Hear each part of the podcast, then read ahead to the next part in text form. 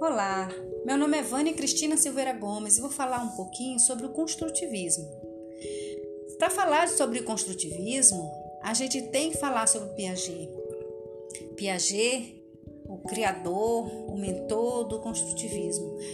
Piaget, ele queria saber como as pessoas aprendiam tudo o que sabem. Ele queria entender como uma criança chega do estágio do desconhecimento total para o estágio do conhecimento quando se torna adulto. Em seus estudos e pesquisas, Piaget desenvolveu a compreensão de que as pessoas têm a necessidade de aprender para poder se manter em equilíbrio. Isso quer dizer que as pessoas se sentem melhores quando entendem o mundo que as cerca. Para Piaget, o processo de compreensão se vale de dois subprocessos: que ele chamou de assimilação e acomodação. Assimilação e acomodação é, é uma bem simples de a gente entender. Então, eu vou dar um exemplo de uma criança que nunca viu uma boneca. Digamos que é um bebê que nunca viu uma boneca e de repente ela olha uma boneca e ela, ela vai associar aquela boneca a um ser humano, porque a boneca tem as características de uma pessoa. A boneca tem olhos, tem boca, tem nariz, tem cabelo. Então, na mente da criança que ela ainda não sabe, aquilo que ela está vendo é uma pessoa.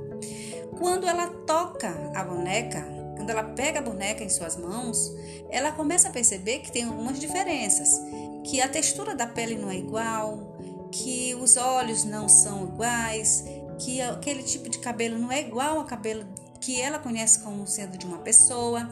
Então a criança, ela começa a fazer a acomodação, ela começou a entender que aquela que ela vi, que ela está ali nas suas mãos, aquele objeto, não é uma pessoa. E aí ela pode aprender, está apta a aprender que aquilo é uma boneca. Também a gente pode usar o exemplo, por exemplo, um bebezinho, uma criança, quando olha um cachorro que a mãe ensina, pai ensina que aquilo é um cachorro, ela observa as características daquele animal. Ela vai ver que ele tem quatro patas, que tem pelos. E aí ela compreendeu que aquilo ser que tem aquela forma é um auau, é um cachorro. E quando ela vê um gato, o que, que ela vai notar?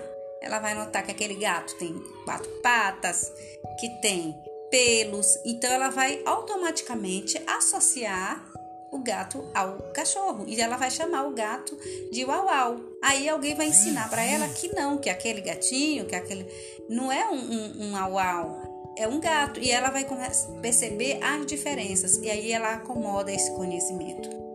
O construtivismo enfatizou o papel ativo do sujeito na construção da sua aprendizagem. O conhecimento é algo que não existe pronto ou pré-pronto nos estímulos. É algo que a pessoa constrói em sua mente ao longo da vida. Para o construtivismo, o conhecimento é algo que só passa a existir a partir do momento em que o sujeito interage com os estímulos e dá o seu próprio significado a esses estímulos. Isso quer dizer que um estímulo não é absorvido nem processado, ele é interpretado pelo indivíduo.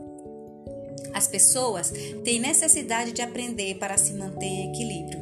Quando o sujeito não compreende algo, fica em desequilíbrio, mas ao procurar compreender, passa para a fase da assimilação, que é quando nos deparamos com coisas que achamos familiares, ou seja, compreende algo novo com base no conhecimento que já temos como o exemplo que eu dei agora há pouco. É, assim, passamos, passamos à acomodação, onde o sujeito vai precisar recodificar os conhecimentos prévios para assimilar o novo. Aí acontece a aprendizagem, e esse processo acontece por toda a vida.